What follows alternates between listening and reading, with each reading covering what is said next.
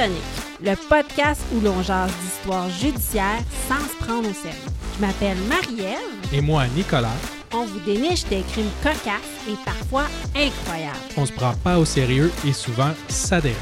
On part ça!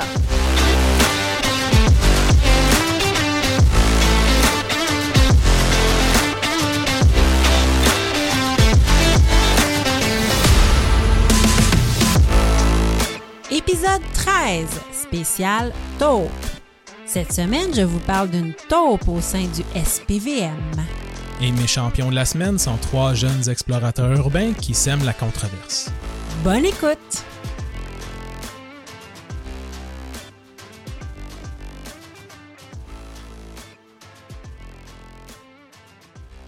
Nicolas!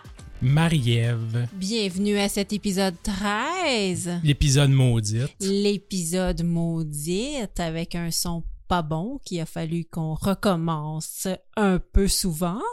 Donc, euh, ça arrive. Je pensais que ça allait plus nous arriver.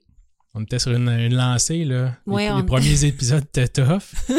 on les a repris une couple de fois. Là, euh, ça allait bien depuis un petit bout. Puis là, euh, je sais pas, c'est c'est l'Halloween, c'est l'épisode 13. Oui, J'ai croisé les flux, je sais pas ce que j'ai fait. c'est la malédiction de l'épisode 13. On devait faire comme dans les hôtels. Il n'y a pas de 13e étage dans les hôtels. On ne devrait pas avoir de 13e épisode. Ça a passé froche. Comptez-vous Oui. chanceux. Si vous écoutez présentement l'épisode numéro 13, c'est parce qu'on est persévérant et si vous ne l'écoutez pas, vous ne pouvez pas m'entendre dire que tant pis, il n'y en aura pas, puis c'est tout.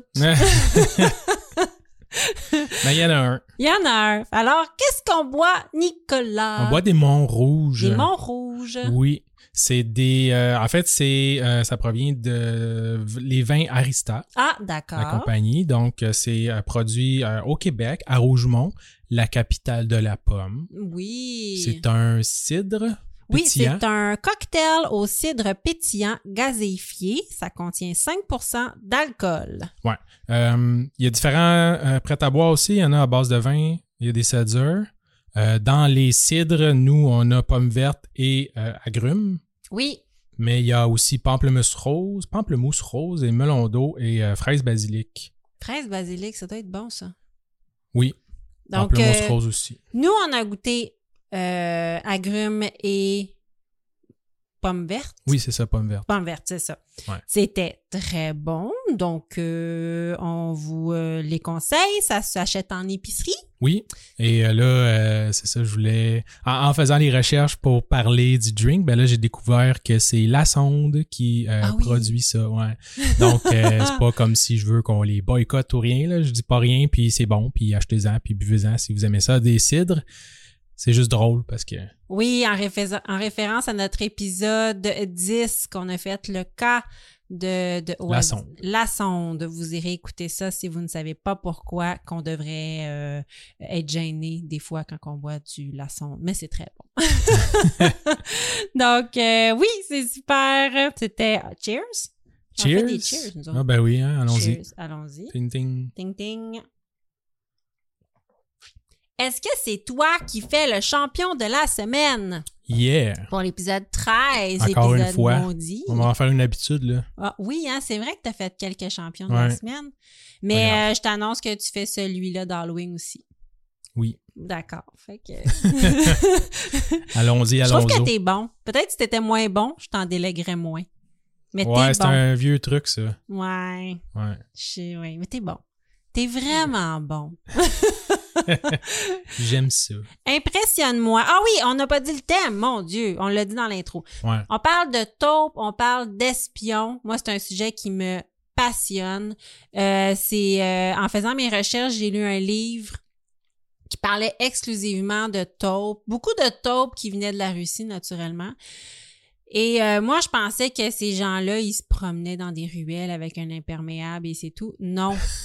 Les taupes euh, ont des vies Ouais. à part entière et se créent des personnages parfois euh, qui pourraient passer pour n'importe quel voisin. là. Ah oui, puis ils peuvent passer toute une vie. Oui, Ben, en tout cas, tu on, on l'envoie dans les films ou dans les romans ou des choses comme ça, là, mais tu sais, des espèces de de- de- de- d'agents d'infiltration, peu importe, là, qui sont euh, là, toute une vie durant, ils font des carrières au complet Oui, jusqu'au jour où on a besoin de leur service. Puis là, ben, ils sont bien implantés dans le domaine où ce qu'on leur a demandé de Oui. rentrer. Puis des fois, ils font, ils font des, des rapports euh, à travers leur étude, à travers leur job. Ils ont des enfants avec une autre taupe. Des fois, c'est un couple Mhm. de taupes qui ont des enfants. Euh, les bons voisins, les bons citoyens, ils vont à l'église. Sont, c'est vraiment des gens ordinaires. euh, qui, des fois, qui ont des postes euh, bien implantés à l'université, euh, dans des euh, dans des entreprises de communication, euh, des entreprises de sécurité, où est-ce Ben qu'ils ouais. peuvent trouver de l'information sensible naturellement, mais on se douterait jamais. Et euh, quand elles sont repérées, oups, elles sont envoyées dans leur pays d'origine. Et souvent, leur entourage est extrêmement surpris de voir que c'était des taupes. C'est fascinant. Donc, j'ai lu un, un excellent livre sur les taupes. Je vous mettrai le lien sur notre groupe Facebook. C'était quoi? Et il y avait un cas euh, dont je veux vous parler qui était québécois. Mais là, faut Mais que je fasse mon champion. Oui, oui, mais le, le, le, le sujet m'a fasciné. Fait que vas-y avec le champion. D'accord. Donc, on commence. Vas-y. Trois personnes, dont deux Russes et un Ukrainien, euh, ont été arrêtés pour avoir pénétré dans une euh, usine d'armes en Albanie. Quand une, ça? une usine d'armes abandonnée en Albanie, euh, ce qui a suscité la oh boy, perplexité des autorités albanaises. OK. Euh, c'est dernièrement, ça, ça fait pas longtemps. Ça fait pas longtemps, Non. le mois passé, Euh, ouais. mettons en 2023. Ou à l'automne 2023. Euh, Est-ce que c'est euh, fév- euh, janvier, février, mars 2023? Mars 2023. Ouais, trois. OK, parfait. Le mois numéro 3. Excellent. Donc, les trois personnes, OK, c'est des personnes qui sont passionnées d'exploration urbaine. Euh, je sais pas si tu connais un peu c'est quoi l'exploration Ah, un urbaine. petit peu, mais pas tant. Euh, ben, c'est une activité, dans le fond, qui consiste à visiter puis à photographier des euh, lieux abandonnés, des bâtiments. Ah, j'adore ça. Moi, je suis trop chicken pour faire ça. Je, je trouve ça tellement beau. Puis des fois, c'était peurant, là. ouais, ouais, c'est, c'est creepy as fuck. là. Oui, oui, oui. Hey, te rappelles-tu, en face des chenous, il y avait une maison abandonnée? Ouais, puis on n'a jamais osé rentrer. On n'a jamais osé rentrer. C'est- notre voisin d'en face jusqu'à temps qu'il, naturellement, qu'est-ce que vous pensez qui s'est passé? Ils l'ont détruit pour faire des Condo. condos.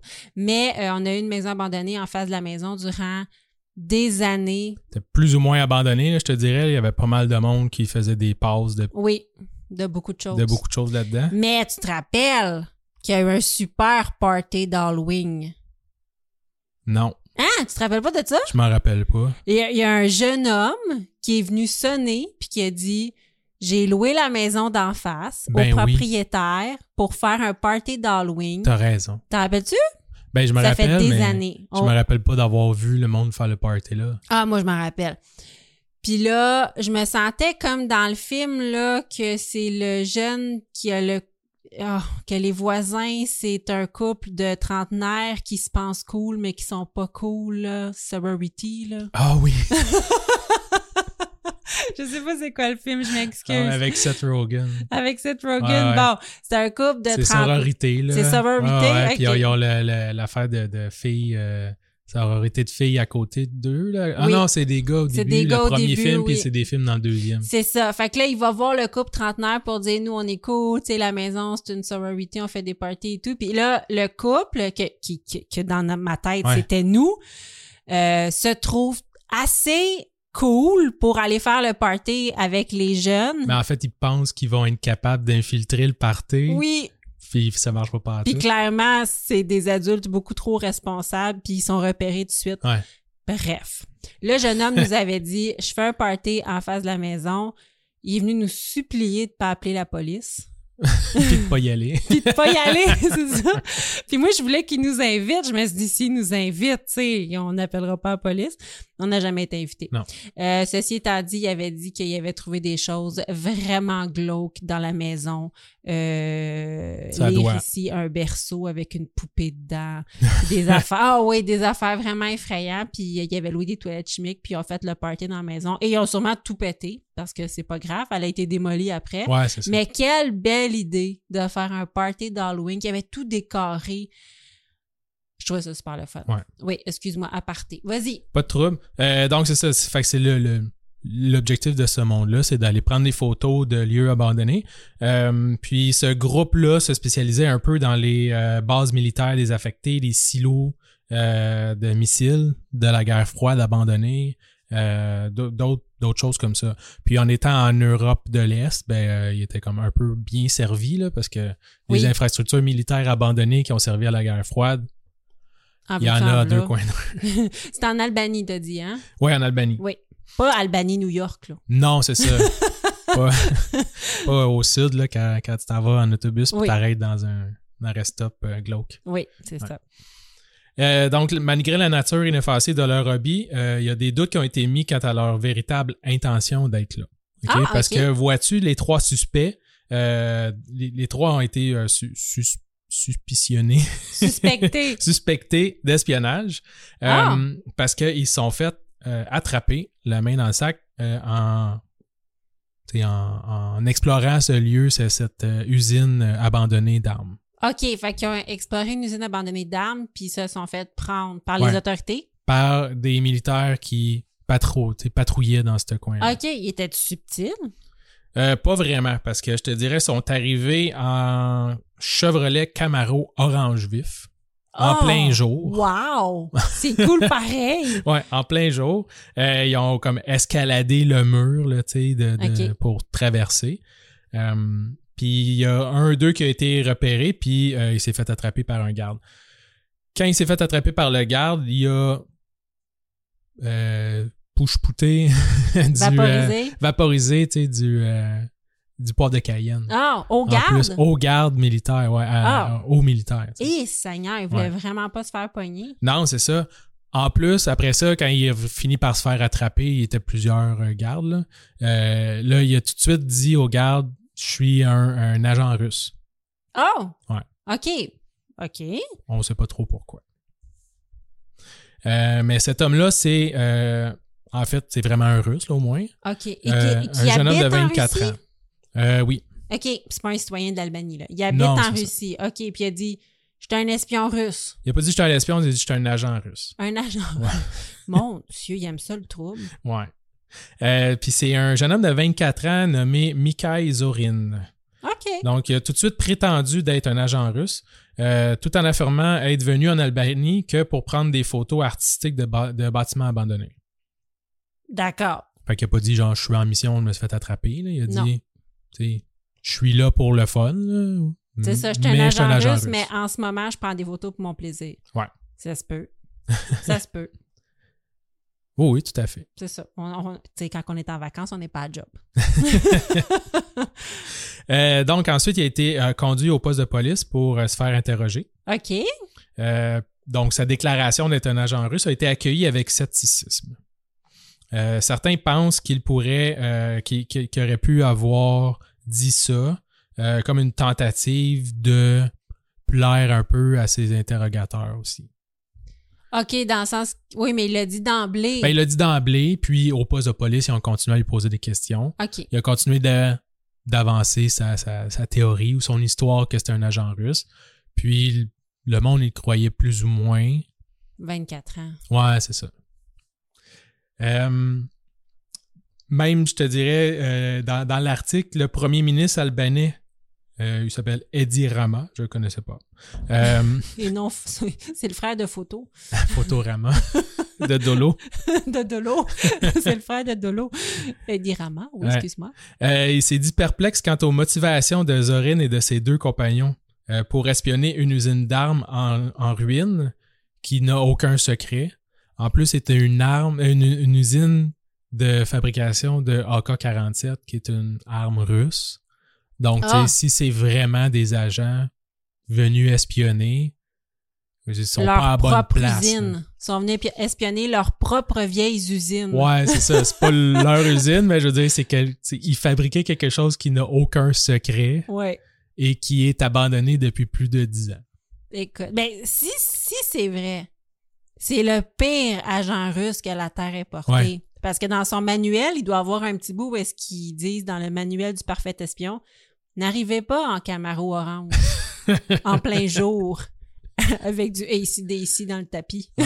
Ils ont peut-être mis des, doubles négations, puis là, il était tout mêlé. Il était tout mêlé, peut-être. Mais écoute, il a fait plein de choses à ne pas faire. Il a juste lu la page à ne pas faire. Ah, c'est ça.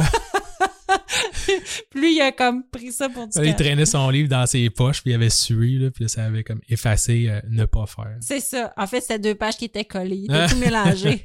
Mais les deux autres, ils ont-tu fait? Nous aussi, on est des agents russes? Euh, ouais, c'est ça, on va y arriver. Non, ils n'ont pas dit russe, là, mais euh, Ok. bref. Euh, puis le, le, le premier ministre albanais continuait aussi à dire, parce que pr- présentement aussi en Europe, c'est un petit peu touché, là, euh, le- avec la guerre tout ça.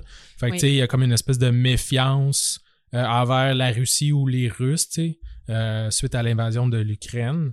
Donc, tu n'importe qui qui commence à dire des affaires comme ça, souvent, on va essayer de traiter ça un peu plus... euh, De façon diplomatique. Ouais, c'est ça. ouais, c'est- on, oui, on essaie de pas causer d'in- d'incidents diplomatiques. Exact. Euh, donc, une clé de l'enquête. Une quoi? Un, un élément clé de l'enquête. Un élément clé de l'enquête est euh, la demande d'extradition rapide de l'autre russe, qui est une femme, euh, qui s'appelle Svetlana Timofeyeva. OK? Fait que la Russie, quand ils ont su que, Svetlana. ben, que ces trois jeunes-là, Oui. dont deux Russes, s'étaient fait capturer, qu'un disait qu'il était un agent, eux autres, ils ont tout de suite reconnu Svetlana et ils ont immédiatement demandé une demande d'extradition de Svetlana à, à l'Albanie. Ah, mais pas l'autre. Non, pas l'autre. Ben voyons donc, c'est ben pas fin pour l'autre. Il est comme, je suis un agent russe, puis il appelle, il rappelle sa copine. C'est comme, puis moi, non, pas toi. toi, t'es tellement poche, on te laisse là. Ouais. c'est bien bizarre. Mais, fait que la Russie a vraiment rapatrié Svetlana. Ben, en fait, ils ont demandé À la rapatrier. à la rapatrier Puis elle, elle veut-tu? immédiatement.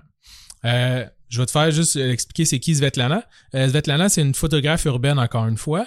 Euh, elle est renommée quand même un petit peu plus. Elle a un Instagram avec 250 000 followers OK. ok, sur, euh, sur cet Instagram-là. Hey, question niaiseuse. T'as le droit d'avoir un Instagram en Russie? J'aurais pas pensé. Euh, ouais, je suis pas sûr qu'ils sont qui habitent tant en Russie que ça. C'est ça. C'est Ouais. des Russes, mais ouais, c'est ça, ils se promènent. Ouais. Sur Instagram, si vous voulez aller voir, son nom c'est Lana Sator. L-A-N-A-S-A-T-O-R. OK.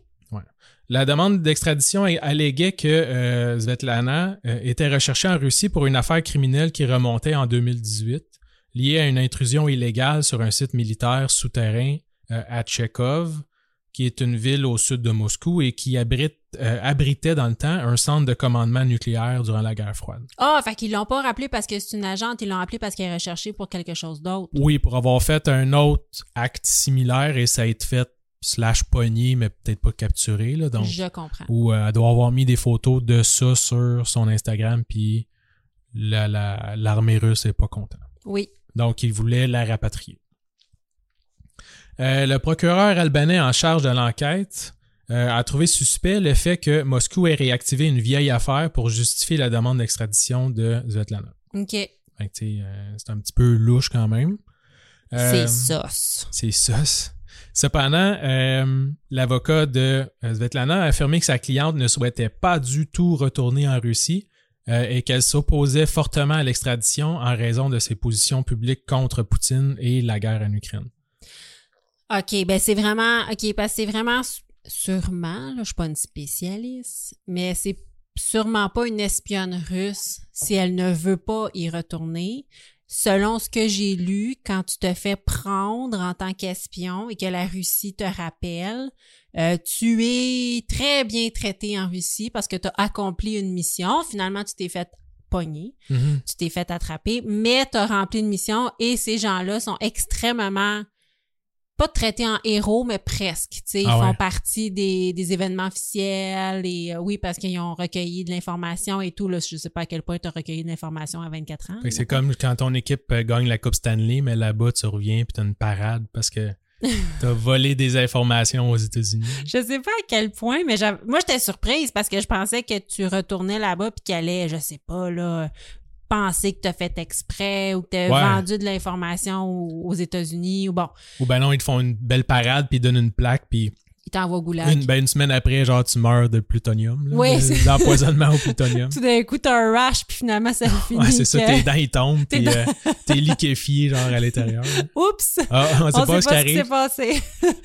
Alors, euh, oui, mais si Svetlana veut pas y aller, sûrement parce que c'est pas une espionne. Mais, ils ont raison de trouver ça bizarre qu'il ait réactivé une, une vieille accusation pour la rappeler. là. Puis elle est comme, non, je veux pas y aller. C'est sûr que si t'as écrit sur ton Instagram, euh, Poutine is my bitch, peut-être que... T'as peut-être pas le goût d'en retourner. Et voilà. Ouais. En même temps, c'est peut-être juste pour créer le chaos, là. C'est vrai. On sait pas, hein. C'est vrai. La confusion. La confusion. Ouais. La confusion. Euh, donc, l'enquête va se concentrer euh, sur le contenu des dispositifs euh, électroniques, là, euh, des drones, des téléphones portables, des caméras vidéo et les ordinateurs portables des suspects. Ah, il était les full trois. equip. Oh oui, c'est... c'est... Wow, OK. Ouais, c'est pas des, pas des newbies, là. sont pas arrivés là avec leur iPhone? Probablement, ouais. Non, non, mais pas juste leur iPhone. Non, pas juste leur iPhone. Probablement, oui. Oui, Nicolas. Mais, mais encore. Euh, au moment de la- de l'article, il y avait juste un drone qui avait été entièrement analysé. Euh, ce drone-là contenait des images de sites, sécuri- euh, de sites sécurisés albanais et de barrages hydro- hydroélectriques Ah. Qui sont pas abandonnés. OK. Tu sais, fait c'est quand même un peu sauce, comme tu disais tantôt. Euh, et il jugeait ça très inhabituel pour des explorateurs urbains. C'est sûr que des explorateurs urbains qui prennent des photos du barrage d'Hydro-Québec, c'est bizarre. Ouais, c'est ça. Exemple. Est-ce qu'ils faisaient genre du repérage? Ou On ils sait. ont fait des prises de drones et au loin, il y a des barrages. Il y a ça aussi, là. À quel point c'était centré. Peut-être. Parce que des fois, c'est ça. Des fois, c'est comme oui, j'ai ça sur mes images, mais, mais c'est pas ça le but de Ouais. mes images, là, tu sais. Fait que, fait que c'est en cours? Ben oui, c'est en cours. Fait que, tu sais, c'est- après la- l'analyse du drone, ben là, les enquêteurs trouvent ça un peu suspect. L'avocat dit que c'est typique comme image. Mhm. Donc, euh, tu sais, il y a un, un débat à ce moment-là. Euh, mais c'est toujours en cours. Fait que c'est toujours euh, en- entouré de mystères avec des éléments de preuve pré- en grande partie circon- circonstanciels. Oui. Euh, les personnes arrêtées, bien que passionnées d'exploration urbaine, ont été interpellées alors qu'elles pénétraient sur un site militaire désaffecté, euh, ce qui a suscité des soupçons. Cependant, les véritables intentions euh, restent euh, sujettes à débat. Donc, euh, Ils vont pouvoir aller vous. explorer une cellule? oui, entre-temps, Entre-temps, une cafétéria. ouais, c'est ça. Direct, l'enquête se poursuit. Je vous tiendrai au courant. Oui. Mais je trouvais ça quand même un petit peu champion de se faire pogner, de se déclarer tout de suite un agent russe, de se défendre au poivre de Cayenne. Oui. Pour finalement que la Russie te rappelle jamais, mais qui, appelle ton ami. Ouais, c'est ça. Pauvre petit gars. Ouais. On n'a pas de, on n'a pas de détails sur la- le troisième suspect. Euh, non. Ah, écoute ça aussi. Mais c'est un Ukrainien en plus, fait que c'est un peu Ah! spécial. Ah, c'est deux Russes avec un Ukrainien. Ouais, ouais, ouais. Oui, c'est un peu spécial. Puis lui, il a- Écoute, il a pas dit je suis un espion de des pays qui se nulle battent. part. Non, c'est ça, c'est des pays qui se battent, c'est pas nécessairement Non, les, ben non, tout à les fait. individus. là. Tout à fait. Mais euh, ouais. Ah, mais c'est super intéressant. Ben, merci beaucoup pour cette belle histoire. Ça fait plaisir. Donc, moi, j'enchaîne avec euh, mon cas, qui est un excellent cas. J'ai vraiment aimé euh, lire sur le personnage. Alors, je te fais une petite mise en scène. On parle de, au départ, on parle de Tony Mucci. Mouchi. Mucci. Je pense que ça se dit comme ça. C'est- pas le dire autrement. Non, exact. Mucci. Si tu le dis pas comme ça, Oui, on dirait que ça marche pas. t'es pas dans la gang. Exactement. Tony Mucci est un personnage connu de la mafia montréalaise. Alors, je te le présente.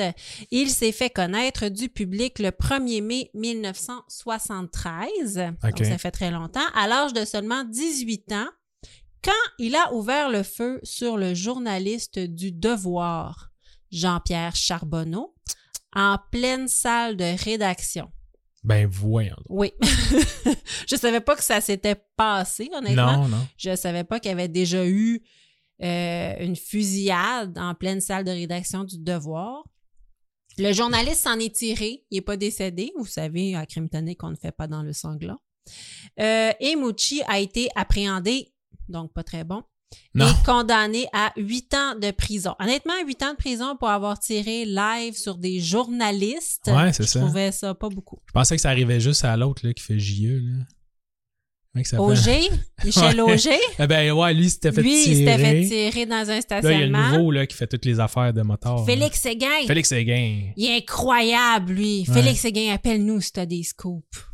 Qui est vraiment bon. Lui, il sort, il tente de sortir un livre, là, d'ailleurs, sur euh, une histoire de source. Là. En tout cas, il est extraordinaire, Félix Ah Séguin. Oui, si jamais, si j'avais plus de courage, j'aimerais ça être Félix Séguin. Je changerais pas ma job de faire des cas, survoler des cas de l'actualité dans En mon riant. bunker en riant. Au lieu de rencontrer des gens de la mafia en leur demandant T'étais où le 23 soir? Trouve, trouve pas ça pas correct ce que tu fais? Ouais, exactement. Non. Euh, donc, Tony Mucci fait ses huit ans de prison ou sûrement un peu moins.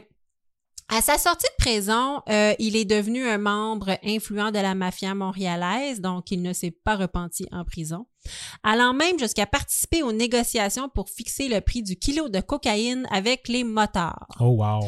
Toujours chic, il a aussi des business légales comme un centre équestre et un fleuriste. C'est un gentleman cambrioleur. Et tueur. oui, un petit peu. En 2006, son nom apparaît même sur la liste des possibles successeurs de Vito Rizzuto, le parrain extradé aux États-Unis. Donc, c'est Mhm. vraiment quelqu'un en vogue dans la mafia. Mais une période d'instabilité frappe alors la mafia montréalaise et Tony Mochi a même été victime d'une tentative de meurtre en 2008, comme plusieurs autres acteurs de la mafia. Ça l'a vraiment brassé dans ces années-là. C'est dur, euh, 2008, hein? La crise Oui. économique. Les Panama Papers, le plus gros hiver que la Terre ait porté. Ah ouais? Oui, c'était le- le- la, la neige, là. Je pense qu'on a eu euh, Ah, je me rappelle pas de ça. 6 mètres de neige à Québec. Là. Oui, oui. C'est, oui, 2008, ça a été une année difficile. Euh, où suis-je? Je te présente maintenant un autre acteur, Philippe Paul. C'est un enquêteur chevronné aux méthodes non orthodoxes. Mhm. Parce que Nicolas dit toujours ça quand on écoute un film. Et voici un policier aux méthodes non orthodoxes. Ouais. Mais en même temps, on a juste ça à la télé. Oui, c'est tout le temps. Puis c'est quoi au Québec, là, comme on dit, on a trois types de téléromans. oui, T'as des polices. les policiers aux méthodes peu orthodoxes. Oui. T'as des médecins aux méthodes peu orthodoxes. Ben, des médecins qui sont toutes, euh, qui ont tous des gros problèmes de consommation aussi. Oui, Un alcoolique, un héroïnomane. tout blanc. Oui, sont, euh, oui. Oh mon Dieu. Il faut bien un téléroman de médecins pour voir des hommes blancs et des femmes blanches à la télé. Je m'excuse, mais si vous allez dans des hôpitaux, c'est plus nuancé et c'est très bien. C'est plus nuancé que ça. Ouais. Des docteurs euh, avec des origines diverses, il y en a en titi. Puis quand on regarde à la télé québécoise, non, très peu. Ouais. Les docteurs sont français. Puis le, le troisième, c'est les écoles. Les écoles. Les Fait écoles. Dans une école. Les écoles, oui. Trois sortes de, de téléromans au Québec. Le, le- le prochain qui devrait revenir, c'est dans une école, je pense. Oui, là, on serait dû pour une école. Ouais. Ou un centre jeunesse. Ouais, tu sais. Quelque, chose- euh, ouais, ouais. quelque chose de Quelque même, chose ouais. public, là, social. là. Social, oui. Ouais. Quelque chose. Donc, Philippe Paul, un enquêteur chevronné, une vedette de la police qui possède beaucoup de sources. Euh, lui, donc, euh, il, a, euh, il est en lien avec beaucoup de sources qui lui donnent beaucoup d'informations. Donc, aussi, ça lui donne un ego démesuré. Parce qu'il se considère très cool d'avoir beaucoup de sources et de tout connaître du monde criminel. Donc, lui, Philippe Paul, il joue le tout pour le tout pour coincer Tony Mucci, parce que Tony Mucci, il reste que ses années de prison sont derrière lui, mais il continue à être un criminel. Donc, il veut coincer Tony Mucci, mais celui-ci est rusé et intelligent et très paranoïaque. Ouais. Ben, Oui. c'est- souvent ce qui arrive hein, au, au patron de la- du crime Oui. organisé. Oui, il roule dans un Ford Expedition blindé. Euh, habituellement, ces véhicules-là servent à des dignitaires en zone de guerre. Lui, il s'en est commandé un. Euh, il y a des gardes du, du- des gardes du corps en permanence qui sont, qui sont lourd- lourd- excusez-moi, lourdement armés. Euh, mais qu'importe, les sources de Philippe Paul coulent de l'information au SPVM et permettent d'arrêter Tony Mucci et de l'inculper pour possession d'armes parce qu'ils n'ont rien plus Non, c'est ça. à lui reprocher pour l'instant, mais quand il l'arrête, il est en possession d'armes, donc il l'inculpe pour cette raison-là. Mais c'est souvent ce qu'ils vont faire avec les plus grands, là, parce que Oui. ils sont tellement plus loin de l'action qu'à part si t'es capable d'enregistrer quand ils donnent des ordres, t'es pas jamais rien faire. Et Exactement. c'était comme ça qu'il avait pogné Al Capone Ah dans le temps. Ouais, c'était euh, pour euh, évasion fiscale. Oh mon Euh, Dieu. Il payait pas ses impôts, genre, puis là, ils l'ont pogné pour ça. Puis that's it. Wow, ouais, c'est ça, Pas pour banal. le reste des meurtres qu'il a commandé, de l'alcool, tu sais, prohibition, peut-être le kid. Non, non. Tu t'as pas payé tes taxes, ok, ben tu sais, là, genre 8 ans de prison. Puis rendu en prison, ben tu sais. Ben c'est ça, au moins il le retire de la circulation en espérant que la criminalité va se calmer. là. C'est Ouais, un peu ça. Là. Euh, mais là, Tony Mucci est arrêté par le sergent Paul et il sait très bien qu'avec ses antécédents, il ne sortira pas de prison de sitôt s'il est reconnu coupable. Quand Ouais. même, il a été accusé de tentative de meurtre et là, euh, il est de retour en prison pour possession d'armes. Un matin, le sergent Philippe Paul est approché par l'avocat de Tony Mucci directement dans un couloir du palais de justice de Montréal. L'avocat, un criminaliste chev- chevronné qui défend plusieurs membres de la mafia montréalaise, n'est pas un ami du sergent Philippe Paul. Au contraire, les deux hommes ont souvent à s'affronter lors de procès. Donc, l'avocat le regarde, lui fait signe de s'approcher et lui tend un post-it jaune. Sur ce post-it jaune-là, il y a une chose. Pas de message, pas de mots, seulement quatre numéros. OK. Mais Philippe Paul comprend immédiatement, de par euh, l'apparence des numéros, ce sont quatre numéros de source. Numéro de téléphone? Non, parce que les sources sont identifiées selon un numéro, genre Ah, OK. 10-34-2208, 11- bon, Ouais, son numéro de dossier. son numéro de dossier parce qu'ils ne seront pas identifiés par leur nom dans, dans le système. Oh, ils font pas ça. C'est intelligent. Ben non, pas, non, je- je- ils vont avoir aussi leur nom, mais ils sont principalement Ah, identifiés ouais. par le numéro. Euh, donc, il reconnaît les numéros, sûrement avec à cause qu'il y a des tirets ou de la, du nombre de chiffres qu'il y a dans les numéros. Ouais, c'est ça. Donc, il reconnaît les numéros et euh, mais il ment. Il regarde de l'avocat criminaliste et tout de suite il, il, il ment effrontément et dit ben je sais pas c'est quoi ces numéros là là ça a vraiment pas rapport là si tu penses puis là il, est même pas subtil si tu Ouais. penses que c'est vraiment des numéros de source tu dis n'importe quoi c'est pas Ben comme là. ça que ça fonctionne Il est un mauvais menteur. oui. Mais lui, il sait, euh, Philippe Paul, que l'heure est grave parce que ça vient de quelque part, ces Ouais. sources-là. Donc, je te ramène maintenant au 19 décembre 1955. Qu'est-ce qui Oh. arrive le 19 décembre 1955? Quelqu'un est né. Oui, quelqu'un est né. Yann Davidson est né. Yann Davidson vient d'une famille montréalaise anglophone. Son frère est super ambitieux, super travaillant. Il fera fortune dans l'industrie minière, puis il va couler des jours heureux dans une villa au Costa Rica, Ouh. le chanceux.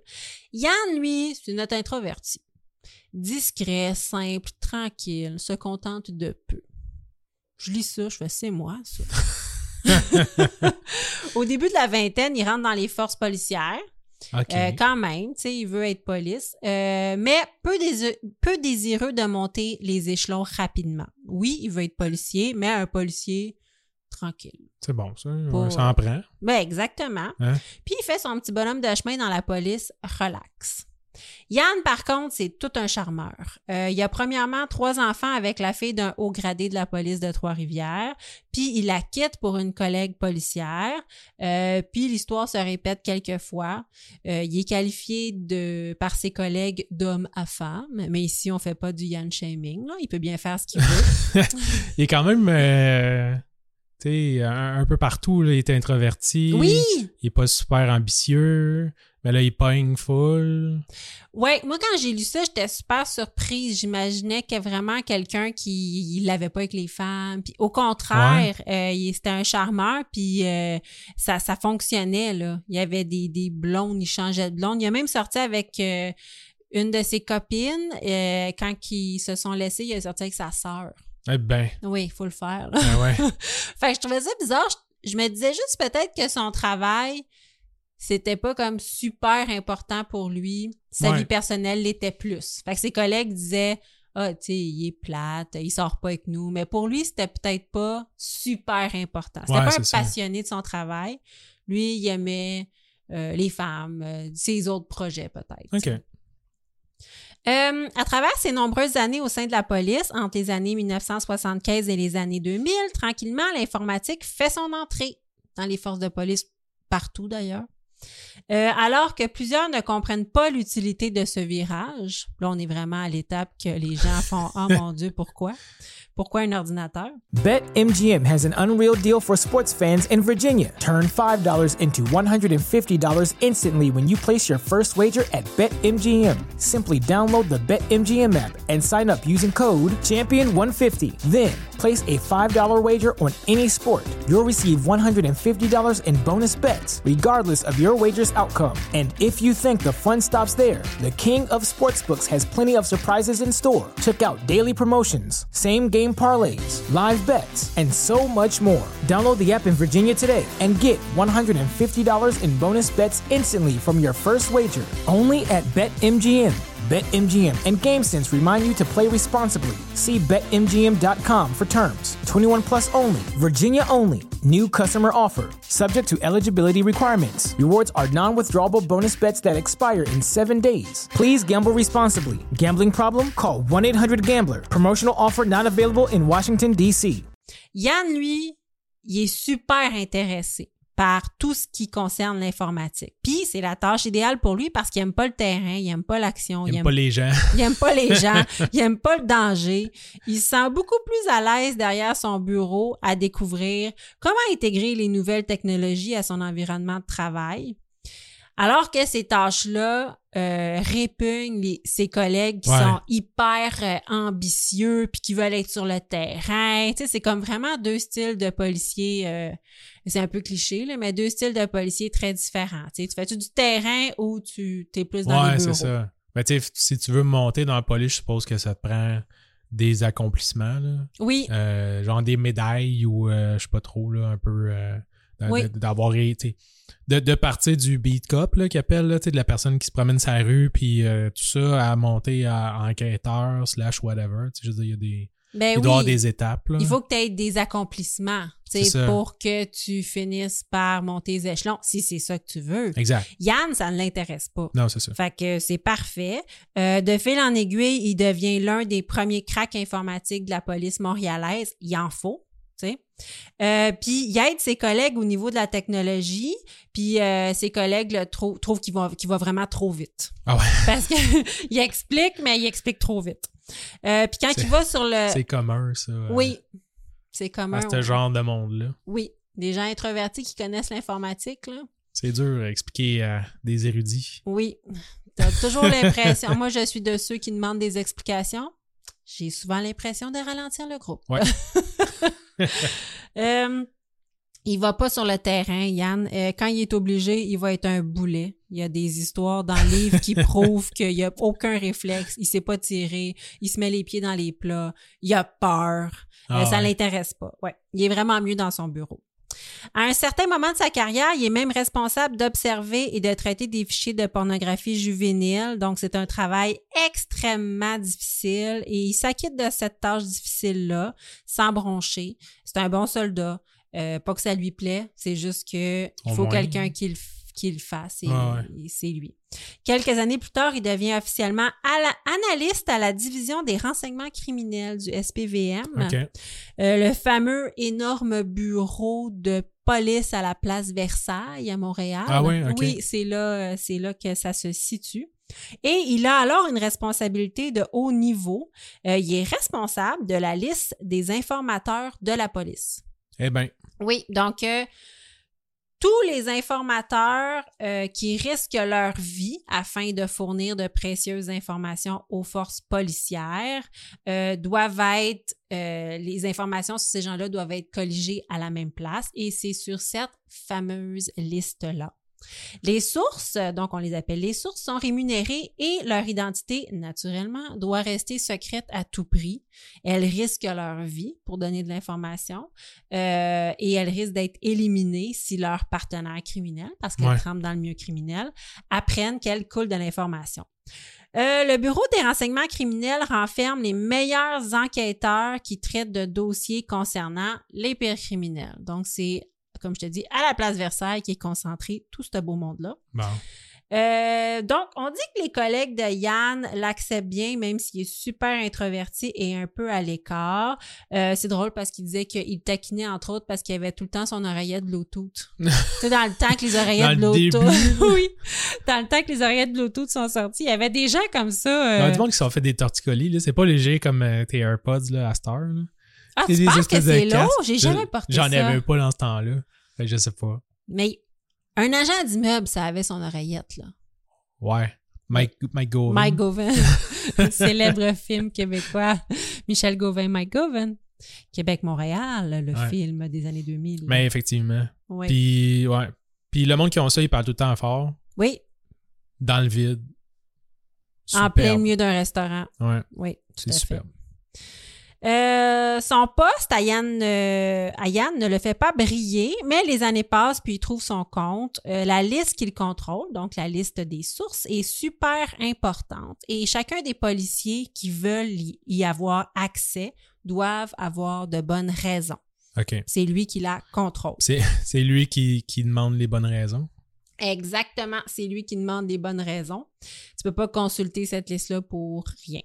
Non, même s'il apporte des fleurs, Non, un petit chocolat, non, Non. non, il est euh, non, il, il est pas facile. il est pas facile. Quand euh, Yann voit des irrégularités, euh, il, il est déjà arrivé qu'il participe à rectifier la, la- la situation. euh, même au cours de sa carrière, il contribuera à monter un dossier pour le congédiement d'un collègue trop curieux.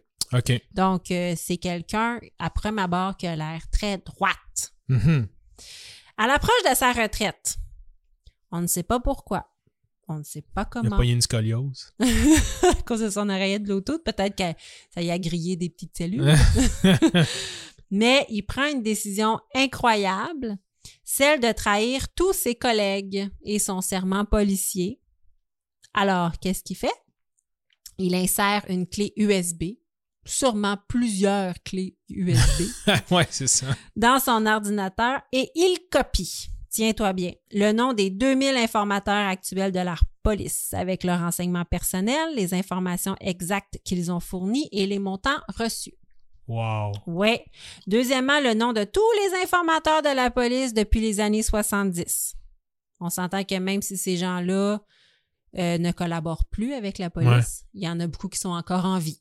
On s'entend. Puis il y, a des- il y a des criminels qui se sont fait mettre en prison, qui attendent juste de savoir de où ce que l'information Ouais, venait. ça. Puis le whoop, tu sais, euh, sort de là, puis euh, la personne, la fa- sa famille, puis tout. euh, Ah oui, ça peut aller très loin, oui.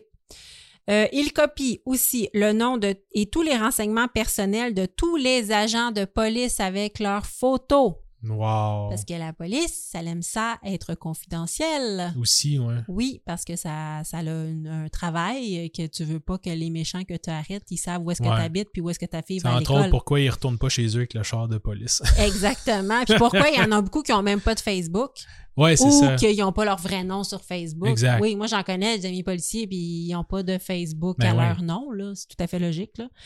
Euh, et il copie aussi sur euh, ses clés USB, sur une clé USB, non, plusieurs clés. Ouais, peut-être. Les renseignements euh, concernant toutes les enquêtes en cours, rien de moins là. Les enquêtes en Ok, cours, il a comme fait genre select, select all copy paste. paste Voilà. sur sa clé USB. Voilà. Toutes les enquêtes en cours, les personnes impliquées et les informateurs qui collaborent, donc les, en- les enquêtes qui ont des informateurs, les indices, tout. Wow. Ces informations mettent des milliers de personnes en danger. Tous les policiers, tous les informateurs seraient en danger de mort si une telle liste se retrouvait Ben entre les mains de criminels. Euh, par exemple, je te donne un exemple, ça, j'avais pas pensé quand j'avais lu cette information-là. Pour une enquête en cours, on pourrait décider de faire disparaître tous les témoins gênants Mhm. tous les, in- toutes les sources, Ouais. tous les témoins et tous les policiers. Donc, Ben il n'y oui. aurait plus d'enquête. Non, c'est ça. C'est Il terminé. n'y a plus personne pour témoigner. Exact. Et tout ce qui te reste, c'est genre un, un marteau avec du sang dans un sac Ziploc, genre Ouais. dans le sous-sol. Il n'y a tout, personne qui dit où est-ce qu'il l'a trouvé. Non, c'est ça. Puis il n'y a plus personne qui veut anyway, genre, Non. aller dire quoi que ce soit. C'est parce que tout le monde qui a rapport à ça disparaisse. Exactement, c'est ça qui arrive aussi. Non seulement c'est des années de travail à l'eau, on s'entend, euh, mais les services policiers euh, seraient extrêmement ébranlés parce que euh, il y a plus de sources qui voudraient jamais donner de l'information à la police. Donc tout le, le système sur lesquels reposent les enquêtes s'effondrait. Ouais. Un peu comme le monde n'a plus le goût de donner leur information à Desjardins depuis. Un peu comme ça, Nicolas. ouais. Euh, donc, cette liste peut valoir son pesant d'or si on trouve le bon acheteur. Ouais. On s'entend. Après 33 ans de loyaux services, Yann Davidson prend sa retraite en janvier 2011. Yann refuse qu'on lui organise une fête. Il veut partir discrètement. Eh ben. Avec sa poche pleine de clés USB. Ouais, c'est Il ça. fait clic, clic, clic, clic. Non, c'est bon, je vais y aller, gang. tu veux-tu une bière? Non, c'est correct. Non, c'est bon. Moi, j'ai hâte d'y aller. Je Là. pense qu'on n'y a pas fait la bascule. Oui, il aurait échappé toutes ses clés USB. ah, il est fou. Ah, on lui demande s'il y a des projets de retraite. Il dit non. Sauf peut-être un petit voyage dans le sud. Ah ouais, il c'est est ça. coquin, Que hein? j'en reviendrai plus jamais. C'est sûr. Et sac.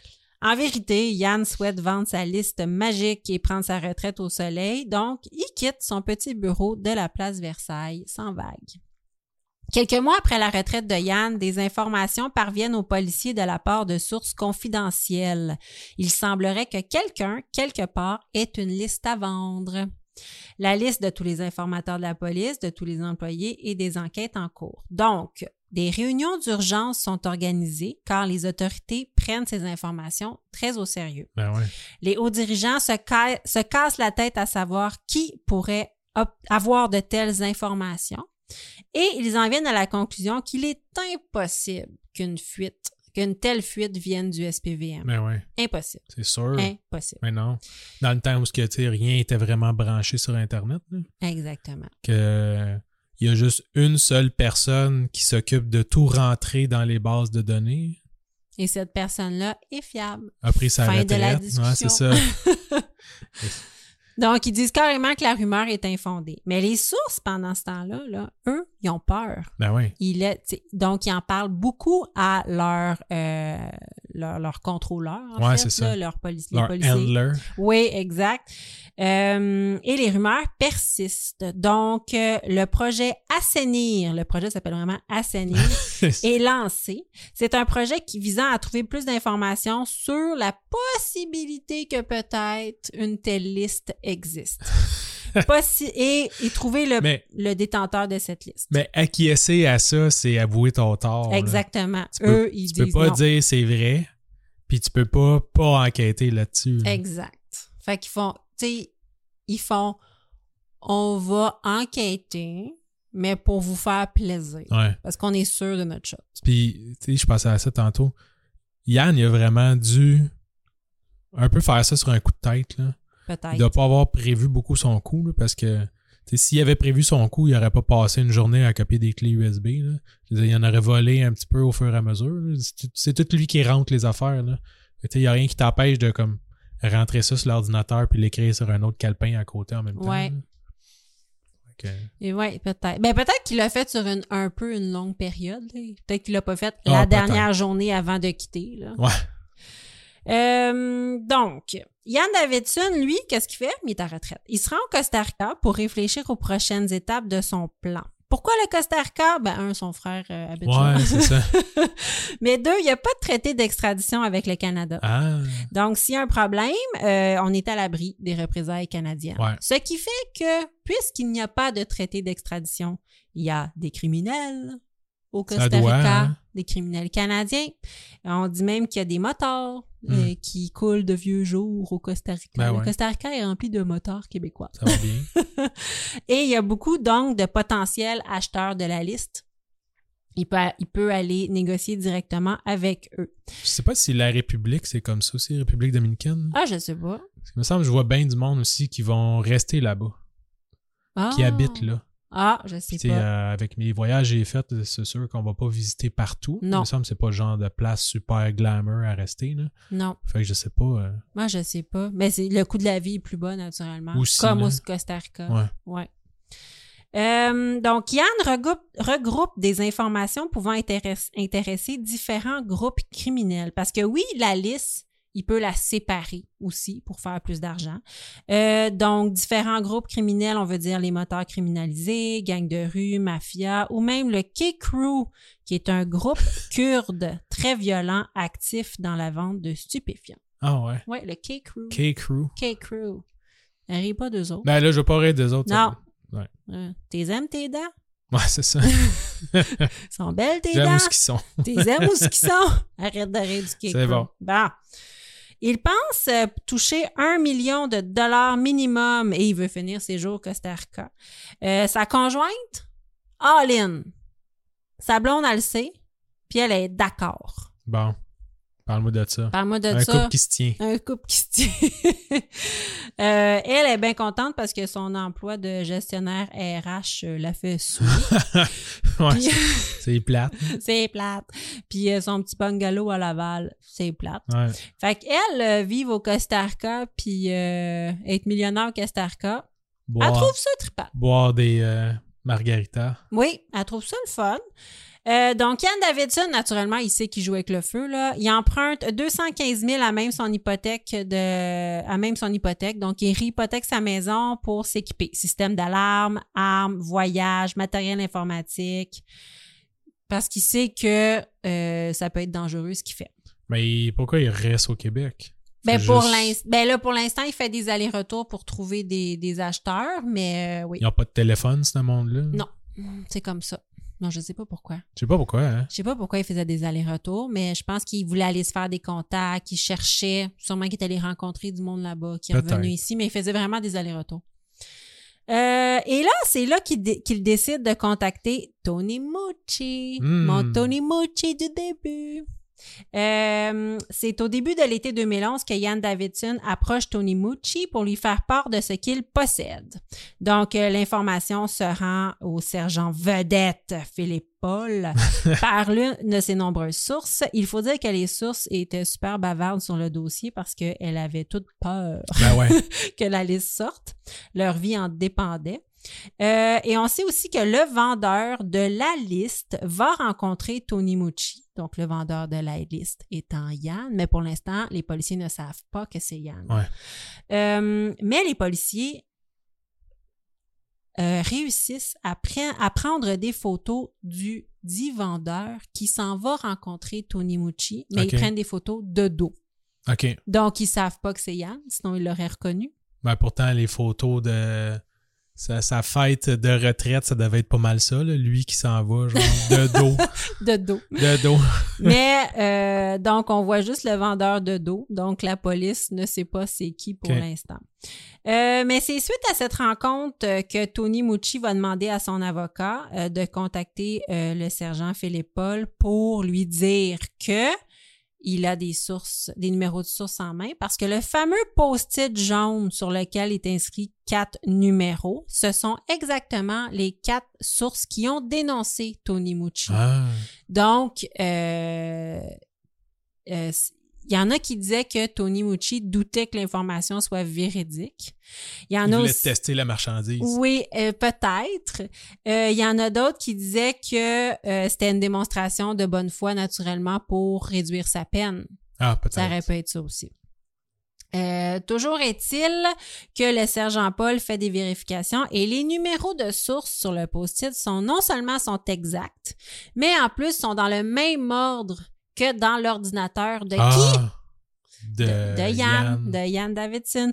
Donc, là, ils comprennent où est-ce qui est euh, la taupe, Ouais. où est-ce qui est ils ont fuite. catché que la seule personne qui s'occupait de la liste, c'était aussi la personne qui l'avait volée et qui essayait de la ça. revendre. Exactement. Ils ont dit Oh, la personne qui avait accès à la liste, c'est elle, la fuite. C'est pas, pas, pas mal ça, Ouais, oui. Fool me once.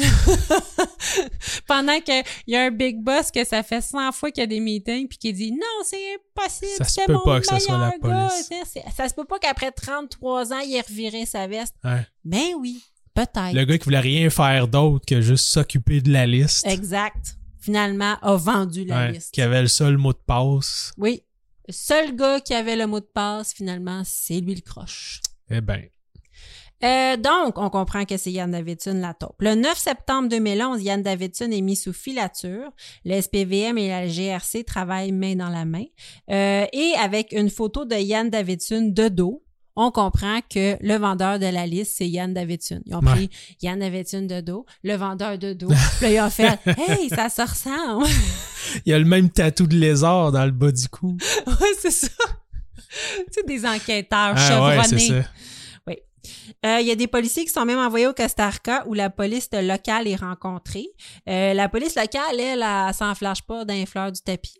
Elle a une solution pour eux. Elle fait Amigo, si vous voulez vous assurer qu'il ne donnera jamais d'informations à quiconque, il faut l'éliminer, ce Davidson, non?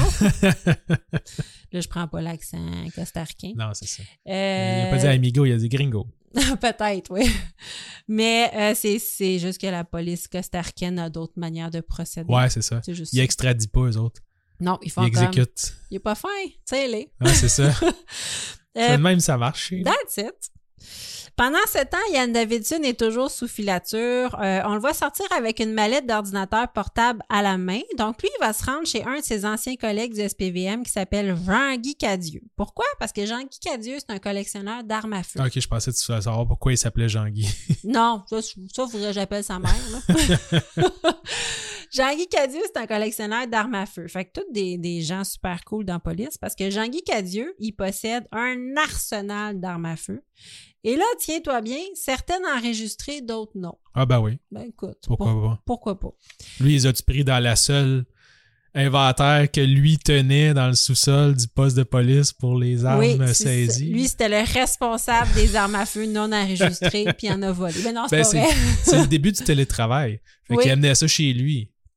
Amenait des armes Voilà, chez eux. c'est Ben ça. se peut. Euh, au début, Yann voulait que Jean-Guy lui vende une arme pour sa protection, mais finalement, la transaction n'aura pas lieu. Euh, et on sait que Yann n'a jamais parlé à Jean-Guy de sa fameuse liste. Ouais, non. Il a été suspecté, Jean-Guy. Il a été arrêté, mais finalement, il n'y avait pas Non, matière. non, elle être était pour d'autres choses, non? Pour ses armes non enregistrées? Ah, je sais pas. D'après moi, il en fait, fait plus ça, Ouais, Jean-Guy. c'est un policier. Hey, tu Non. veux-tu dire qu'il y aurait du favoritisme? Non, Tes opinions de complotistes. j'arrête là. T'arrêtes là. Yann Davidson se rend dans un restaurant et stationne sa voiture près de la porte d'entrée, mais rentre dans le restaurant sans sa mallette. Ah, oh. Branle-bas de combat, les policiers qui le suivent en filature sont fébriles parce qu'ils savent que la mallette est dans le char. Mais là, ils n'ont pas le droit de rien faire. Ils n'ont pas le droit de rien Ils sont faire. tous à l'entour de l'auto, là, puis là, ils sont comme sur la pointe des pieds. Là, Oui. Ils, Qu'est-ce qu'on ils sautillent, là. Oh là là, oh là là, il est juste là, je peux pas y toucher. non, parce qu'ils n'ont pas de mandat. Euh, mais ils tentent d'obtenir un mandat par Ouais. tous les moyens à- au même moment. Euh, donc, il y, y a comme un big boss qui est en ligne pour essayer, ben en ligne, en communication Ouais, avec un ouais. juge pour obtenir un mandat. Ben, mais essaie de rejoindre le pas. juge genre, au country club. Ouais, exactement. Ben, c'est comme, non, le juge est en train de jouer au 9e trou. C'est ça. On Faut va pas pas le déranger. déranger. exactement. Il un spa avec ses autres amis juges. C'est ça. Fait que les font comme non, il est, Non. il est occupé. Euh, donc, tout le monde est sur les dents parce que naturellement, les minutes sont comptées. Et les policiers, euh, tout d'un coup, il y a un cadre supérieur qui communique très clairement dans les oreilles de tout le monde. On autorise un C24. Et là, tu vas me dire, vas-y, Ah, OK. vas-y. Qu'est-ce qu'un C24, Marie? Merci. Lis ton texte. Je- voir la détresse dans tes yeux. Un C24, c'est une procédure qui a été mise en place en 2001 par le gouvernement de Jean Chrétien et qui autorise aux fonctionnaires de commettre un acte criminel sous certaines conditions précises. Le- quand ça, le 4 novembre? Le SCAT, non, non, pas le SCAT novembre. C'est le C24. Ah, Non, ok. SCAT novembre. Euh, oui, donc, euh, qui autorise, tu m'as déconcentré, qui autorise euh, des fonctionnaires à commettre des actes criminels et à ne pas répondre. C'est pas comme ça que ça marche, madame, parce que les fonctionnaires répondent souvent, c'est pas comme ça que ça marche, madame. Et moi, de dire. euh, Ben, c'est comme aucune violence ne sera, to- ne sera tolérée, Oui. sauf si c'est un C24. Là, ils ont Oui. le droit de te sauter dans la face puis t'arracher le nez avec leurs dents. là. Oui, parce qu'on saura que beaucoup de fonctionnaires ont une petite pancarte euh, sur leur cubicule qui Ouais. dit ici aucune violence verbale ne sera tolérée. Et moi, pour une raison qui m'échappe, ça fait monter de la violence en moi. Il y a toujours une raison pourquoi ils en viennent à mettre des avertissements partout Oui. qu'aucune violence ne sera tolérée. Oui, des fois c'est leur attitude, puis des fois c'est juste le système qui ne fonctionne pas. Mais au lieu de de, de, de, de régler le système, ils mettent des pancartes. Ouais, il y a préséance à la, à la, à la pose de poster anti-violence. Et voilà, c'est Ouais. comme ça que ça marche. Donc, les- la police en désespoir de cause réquisitionne un camion cube, le stationne devant la voiture de Yann. Fait que là, Yann, dans le restaurant, il peut plus voir son char. Ah, c'est bon. Il faut un écran. Ils ont pas fait affaire avec euh, des, des, euh, Ah oui, des la co- porteurs de des- miroirs. Des porteurs de miroirs là, qui, qui marchent tranquillement devant. avec un miroir. Puis il fait comme, mais voyons qu'il y a deux gars qui fument une cigarette avec un miroir devant mon char. Oups! Ça serait que. Qu'est-ce qui s'est passé? Ben, presque. C'est un camion cube. Ben, réquisitionner un camion cube, c'est quand même. Ouais, moi, je voudrais pas, je sais pas comment est-ce qu'ils ont fait ça, mais j'imagine le gars qui a une petite livraison à faire avant son heure de dîner. T'as quatre policiers qui sautent dessus. On veut ton camion cube! Puis comment? Il me reste juste une laveuse à livrer avant mon, mon heure de dîner? Ta Puis là, gueule, il casse le nez, il pitch dehors. C'est puis- ça. Là, il est sur l'asphalte, il comprend pas. Puis là, ils vont juste stationner le camion cube trois mètres plus loin. le gars doit-tu rester Hey, bête? voyons, qu'est-ce qui se passe? Pourquoi j'ai le nez cassé, puis mon camion, il est là, il est arrêté? Vous en aviez besoin pour ça? T'aurais dû me le demander. J'ai arrêté. Puis je serais allée manger au restaurant. hein? On l'a le scénario. On va en faire Donc. un film. Oh, un film, c'est sûr. Fait qu'il y a un camion cube stationné devant le restaurant. Yann ne voit plus sa voiture. Pendant ce temps-là, les policiers brisent euh, sa fenêtre et s'emparent de la mallette. Et pour, euh, euh, pour dissiper les soupçons, ils vandalisent quelques autres voitures autour pour qu'ils ne Ben pensent pas qu'il est ciblé. C'est de l'abus de C24. là. Je pense que c'est de la butine. C'est pas genre le chaos total. là. C24, tout le monde va être fou. Et T'imagines, il se trompe, là, puis il met ça sur le CB de tous les fonctionnaires Ouais. du Canada au complet. là. C24, là, tout- c'est l'apocalypse. Ben oui, mais c'est parce que moi, je me dis, si je m'étais fait péter ma vitre de char à ce moment-là, puis qu'un policier m'avait dit, ouais, on a pété ta vitre de char juste pour faire assemblant Ah, c'est ça. que on voulait péter plein de vitres de char pour pas que lui il sache qu'on volait sa mallette. Ouais. J'avais fait, pardon? Pardon. À cause de ça, j'ai manqué mon entrevue. J'ai perdu la job de ma vie. Ma femme m'a laissé. Mon enfant, si ça m'a coûté 50$ piastres la minute à la garderie parce que j'étais en retard. Oui. J'aurais été fâchée de me faire péter ma vitre de char par un policier Je pour sais pas. aucune bonne raison. Mais bon, hein, il y a peut-être des gens qui l'apprennent aujourd'hui. C'est vrai. hein. Il y a des sources peut-être que. En 2011, vous avez fait péter votre vitre de char pour un rien. Il y a des sources de la police qui ont la vie sauve, probablement. Oui. Euh, non, mais c'est pas pour un rien. Mais, Mais presque. presque. Euh, au même moment, les policiers obtiennent, obtiennent le mandat pour l'écoute électronique et le mettent sous écoute. Donc, Yann sort du restaurant au même moment, puis il est abasourdi par le vol qu'il vient de subir. Il appelle sa conjointe. Euh, donc, on l'entend, il est sous écoute. Le coup monté a fonctionné, car Yann Davidson ne se doute de rien. Pour lui, c'est un petit bandit qui vient de lui voler son ordinateur. Ouais. Il n'y aura pas de conséquences à ça. Euh, et on enregistre toute la conversation. Fait que là, on est vraiment, vraiment sûr que c'est lui, si jamais on s'en doutait. Euh, et en plus d'écouter sa ligne téléphonique, on aura aussi le droit d'installer des micros chez lui. Et c'est là qu'on apprend qu'un de ses fils est impliqué dans l'affaire. Ah, en plus. Oui, en plus. Euh, donc, il lui a contacté des groupes criminels, excuse-moi, pour euh, vendre la liste. Le temps presse parce que Yann a prévu de repartir au Costa Rica et il est toujours pas arrêté. Euh, donc, euh, il est finalement arrêté le 8 octobre 2011 directement à l'aéroport de Montréal. Puis sa conjointe est arrêtée à la maison. Donc, il- lui est ramené à la maison pour se faire interroger. Puis, ce qu'on veut, c'est le confronter. Ouais. Les deux, euh, Yann et sa conjointe, sont interrogés, mais Yann est super arrogant, prétend qu'il n'y a rien à se reprocher, puis que si des policiers ont trouvé des euh, documents dans son ordinateur, c'est parce qu'il a le droit de travailler de la maison. Il a eu le droit de travailler de la maison avant sa retraite.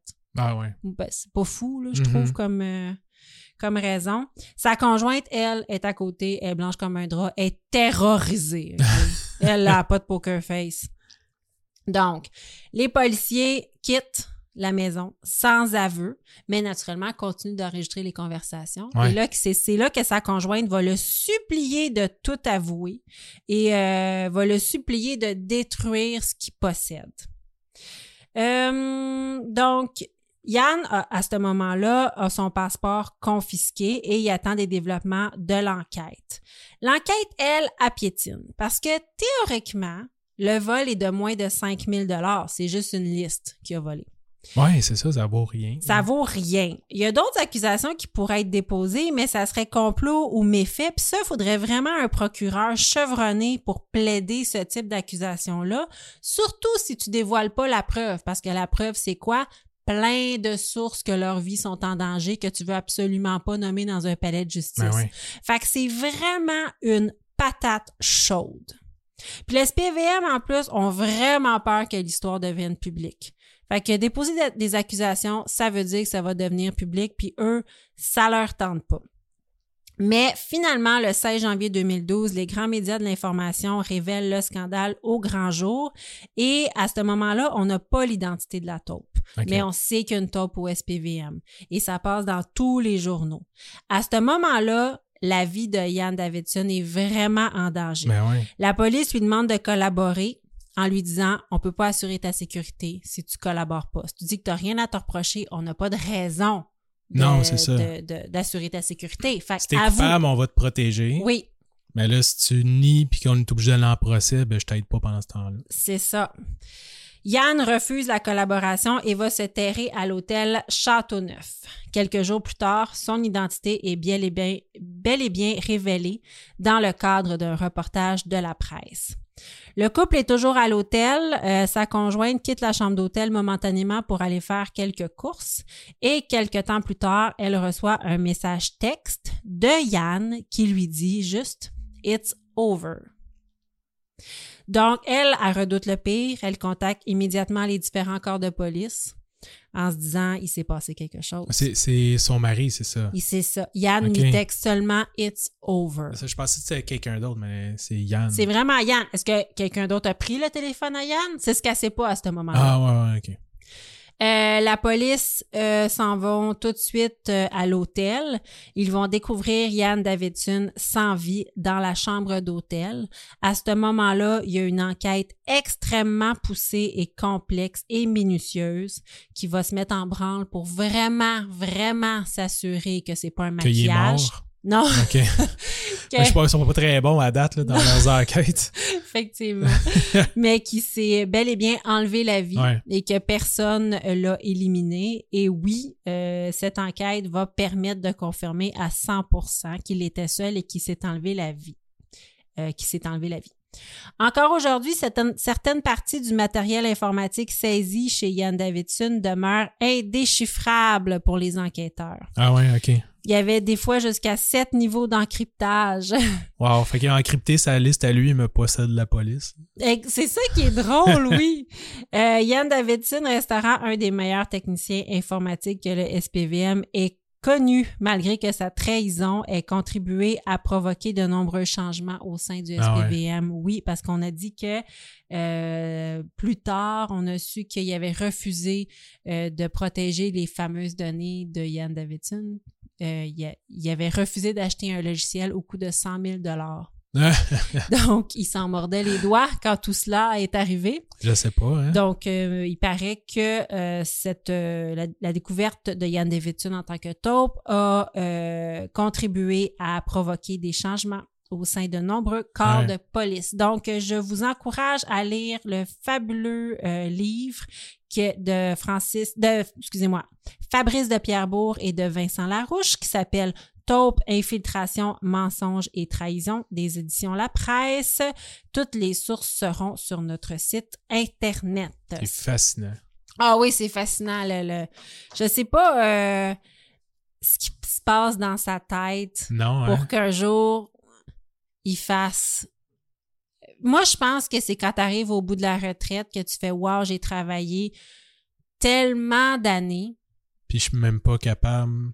Probablement que c'est ça, il voulait juste aller finir sa vie au Costa Rica, mais son, son conseiller financier, il a dit, dit Eh, oublie ça, maintenant. Puis ça, t'as une petite retraite. Un coup, euh, il a travaillé au SPFM toute sa vie.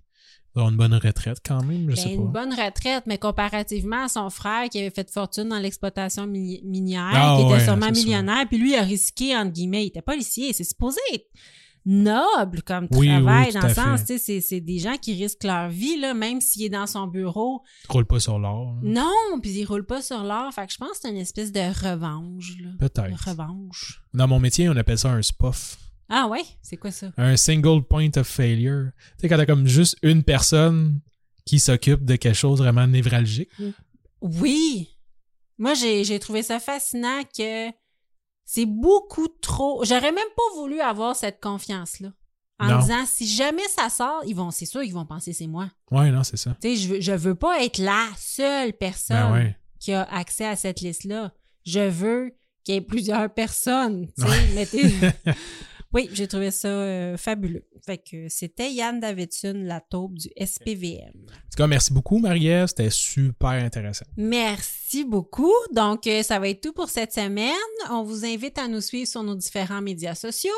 Euh, on a le groupe euh, euh, Crime Tonic Podcast. Crime Tonic Podcast, le groupe Facebook, où est-ce qu'on jase de plein de trucs. On met de- des informations supplémentaires. On fait des petits reels où est-ce qu'on danse. On est beau. Ouais. J'ai des bloopers. Ah oui? Oui, oui, je vais mettre Ah, des bon, bloopers. Oui. Où est-ce que je, oui. Où est-ce que je me trompe puis tu me fais vraiment un air bête. C'est, Ah. très drôle. OK. On va. T'as vraiment l'air tanné que je me trompe. c'est vraiment comique. Euh, J'ai plein de haine là, quand on fait le podcast, c'est pour ça. On a euh, l'Instagram. On a TikTok. Gênez-vous pas pour nous laisser des commentaires. Le YouTube aussi. On a YouTube. Euh, laissez-nous des commentaires sur Apple Podcast. Apple Podcast, s'il vous plaît. Ça nous aide à Ouais. mieux sortir dans les algorithmes. Euh, on vous remercie infiniment et on vous laisse sur le mot de la fin. Si vous faites le mal, Faites-le bien. Merci. au revoir.